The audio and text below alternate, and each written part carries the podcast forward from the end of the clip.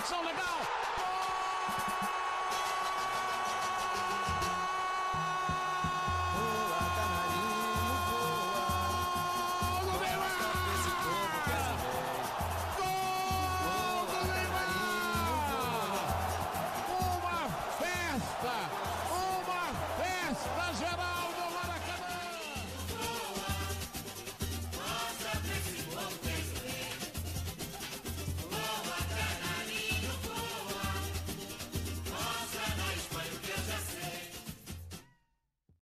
Olá e seja bem-vindo a mais um podcast do Universo Canarinho. Eu sou o seu host, Gabriel Aragão Rodrigues Pereira, e como sempre, hoje estou acompanhado dele, meu xará Gabriel. Fala, Gabriel Teixeira.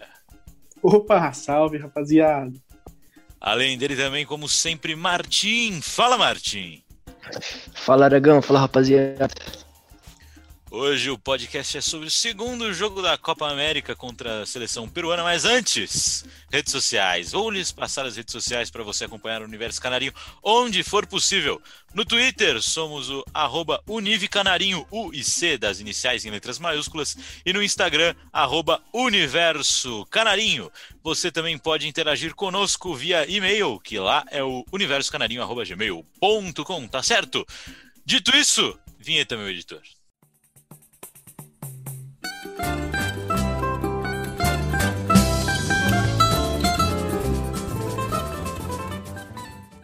Bom, simbora. Rodada 2 da Copa América. Brasil 4, Peru 0. Bom, o jogo aconteceu no dia 17 de junho, uma quinta-feira, no estádio Newton Santos, o Engenhão, no Rio de Janeiro. Os gols foram marcados por Alexandro no primeiro tempo com uma assistência de Gabriel Jesus e no segundo tempo foi onde a porteira abriu. Neymar num belo tapa de fora da área, um belo tapa de fora da área. Além disso, também Everton Ribeiro já no finzinho fez o terceiro numa jogadaça da seleção brasileira, um verdadeiro golaço, e Richarlison deitado no rebote fechou a conta. Tendo as informações da partida, passamos agora para curiosidades. Martim, dale. Bom, nesse jogo a gente teve algumas informações relacionadas a recordes, né? O, a seleção do Tite igualou o recorde de sequência de vitórias da era Tite, com nove vitórias seguidas, desde amistoso, enfim, eliminatória e agora nessa Copa América. E se ganhar o próximo, evidentemente, bate o recorde. É, o Neymar também marcou nos últimos quatro jogos e fica a nove gols de igualar o Pelé em gols oficiais pela seleção. Então é muito provável aí que o Neymar passe o Pelé. Eu, sinceramente achei que ia demorar um pouco mais, só que o cara brocou aí nos últimos quatro jogos e tá chegando perto do rei. E tem outra informação também que o Jesus é, é o segundo maior assistente da era Tite, com 11 assistências. Então o Gabriel Jesus é, veste a 9, mas não é, trabalha mais como um assistente no time do Tite. Algumas, algum, algum momento mais estatístico aí, nos últimos, falando ainda sobre o Neymar, nos últimos seis jogos, o Neymar fez aí sete gols e cinco assistências, é, participando aí de 12 gols, participando diretamente de 12 gols da seleção. Realmente impressionante, daí dois gols por jogo, participação de dois gols por jogo praticamente. E o Gabriel Jesus, nos últimos quatro jogos, ele tem aí sete passes importantes, quatro grandes senhas criadas e duas assistências. Muito bom também pro Gabriel Jesus, que não é, digamos, um armador, assim. É, o armador nato. Isso, isso mostra como ele tá funcionando muito bem na ponta direita da seleção, o que é, o que é muito bom pra gente. Né? O nosso trio de ataque aí vai se formando devagarinho. E agora, um panorama geral do jogo aí, a seleção, mais uma vez, absolutamente dominante, é, mesmo com um gramado horrível, aliás, é, o grande engenhão tava com um gramado um pouco um pouco ruim. O Messi chegou até a reclamar é, na última partida pela Argentina, que também foi no Engenhão, obviamente. E no geral, um jogo bem tranquilo. A seleção mais uma vez não foi muito, não foi muito atacada, apesar do primeiro tempo ter sido meio morto. O Brasil chegou até a posse de bola menor que, que a equipe peruana, inclusive, mas mas mesmo assim foi, foi um jogo muito bom para a seleção. Dos nossos pontos positivos, a gente tem mais uma vez o fato do adversário não ter chegado ao gol da seleção e dessa vez a seleção não parou de atacar é, até o final, tanto que dois gols foram, os dois últimos gols foram depois dos 80 minutos e um depois dos 90, é, desses dois, né? Um depois dos 90. E um ponto muito positivo para mim foi a aproximação dos volantes e dos laterais na área, tanto que o primeiro gol foi do Alexandro, que é lateral, e estava dentro da área, do, no meio da área peruana. E o, muitas vezes o Fabinho e o Fred até mesmo chegavam para para atacar, e isso foi muito interessante. Outro ponto positivo é claro o menino Ney, que comeu, absolutamente comeu a bola nesse jogo. Jogou muito, tanto armando quanto com dribles de efeito, é, jogadas muito boas. E marcou, enfim, jogou muito. É, o Neymar apaixonado não tem jeito.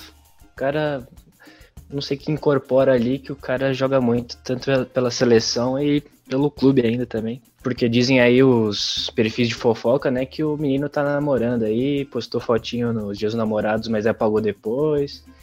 Então, tomara que dê tudo certo até o dezembro do ano que vem, que aí o moleque tá garantido.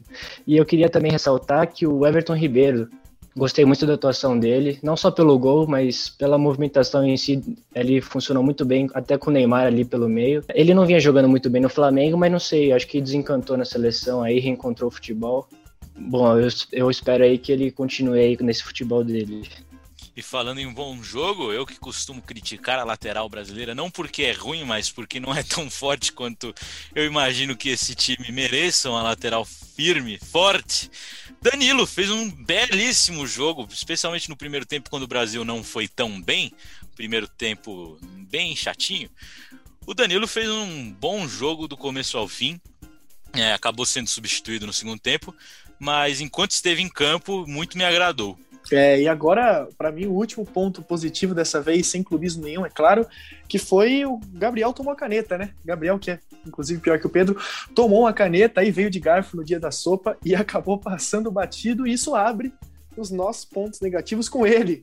O grande Gabigol que não faz gol, mais uma vez jogou absolutamente nada. E tenho dito, né? Tenho dito que o Pedro é melhor, mas tudo bem, Gabriel não jogou de novo para mim é, bem mal mais uma vez, com movimentações pouco efetivas e errou alguns passos também que simples que não não, não deveria ter errado. É, os passes que, que ele conseguiu dar, né? Porque tem acho que uma, uma estatística aí que eu não sei o certo agora, mas que ele deu menos passes que o Ederson, que é o goleiro. Então, é. o menino tá, tá participando pouco, infelizmente, porque eu queria muito ver mais de Gabigol. Se Teixeira está aqui para criticar Gabriel, eu estou aqui para para falar dele, né? Dele, não podia faltar. Bob, Bob Firmino, Roberto Firmino, rapaz. Entrou no segundo tempo, teve pouco tempo, mas muitas chances e conseguiu errar absolutamente todas. Ele de pé chutou no goleiro e o Richarlison deitado fez um gol no mesmo lance. Firmino para mim não tem a menor condição eu falo isso sempre e continuarei falando. E ele consegue seus gols de sorte, mas nessa Copa América nem com a sorte, né? Tá muito complicado para Bob.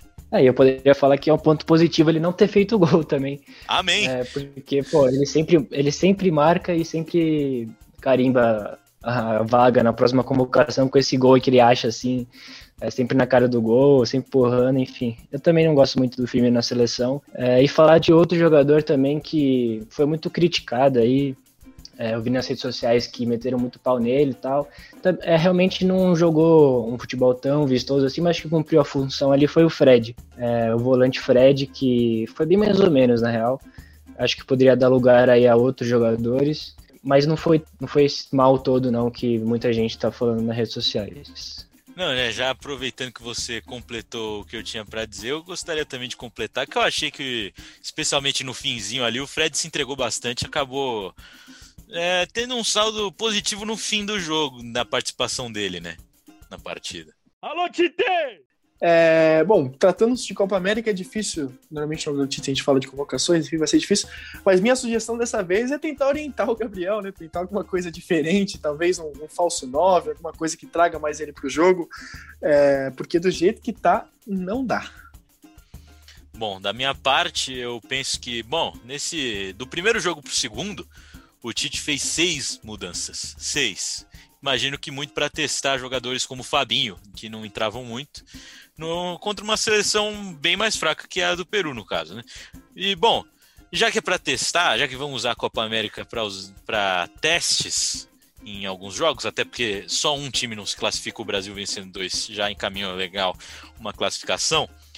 Mas Everton Ribeiro, né? O Martim mencionou nos pontos positivos que o Everton Ribeiro fez uma boa partida quando entrou, e eu concordo plenamente. Everton Ribeiro fez um bom jogo, apareceu bem, marcou, deixou caixa, né? Então acho que, já que é para testar, bota o Everton Ribeiro ali, rapaz. É, e eu vou te acompanhar nessa, Legão. Eu também gostaria muito de ver o Everton Ribeiro mais aí nessa Copa América. Deu uma engatada, é, fez uma boa dupla aí com o Neymar. E eu também queria só salientar um ponto que o Emerson, lateral, conseguiu entrar aí nos minutos finais. Não jogou muito, mas é que eu venho falando nele aqui já bastante nos alotites passados. E ele entrou e eu fiquei feliz aí. Feliz de ver um cara mais novo, de que tem projeção aí para o futuro da seleção, é, ganhando espaço também. Brasil! Bom, passando agora para o próximo jogo da seleção brasileira na Copa América, acontece contra a Colômbia. A Colômbia, no momento dessa gravação, tem quatro pontos, mas enquanto o Brasil descansa na terceira rodada, a Colômbia enfrenta a seleção peruana, que, como a gente já falou nesse podcast inteiramente, perdeu para o Brasil de 4 a 0. A Colômbia, no caso, tem quatro pontos, uma vitória, um empate. A vitória veio contra o Equador e o empate veio em 0 a 0 com a Venezuela, vitória contra o Equador por 1 a 0. O jogo entre Brasil e Colômbia acontece no dia 23, uma quarta-feira, no Newton Santos pela quarta rodada da Copa América. Brasil! Chegamos ao fim, tá doendo sim, sim, mais um podcast do Universo Canarinho que acaba por aqui. Mas antes da gente se despedir definitivamente, passo a bola para Gabriel Teixeira contar para você, ó, caro ouvinte, onde você encontra o Universo Canarinho nas redes sociais e onde você encontra os podcasts do Universo Canarinho. Fala aí, Teixeira. Com certeza, Aragão, a gente está aí no Instagram, arroba Universo Canarinho, no Twitter, arroba Unive Canarinho, com IC maiúsculos, e se você quiser fazer um contato um pouco mais extenso, estamos aí no e-mail universocanarinho.gmail.com e sobre as plataformas agregadoras de podcast, estamos no Spotify, Breaker, Cashbox, Google Podcast, Overcast, Pocket Cast, Radio Public e no Podcast Addict. E novidade aí, mais uma vez, estamos também agora no SoundCloud. Então, busque pra gente, lembrando sempre da, da importância de você nos seguir também na plataforma que você nos ouve. É isso. Perfeitamente, Gabriel Teixeira, perfeitamente. Bom, agora sim, acabou, né? Você, caro ouvinte, pode saindo porque o Universo Canarinho se despede. Voa, Canarinho!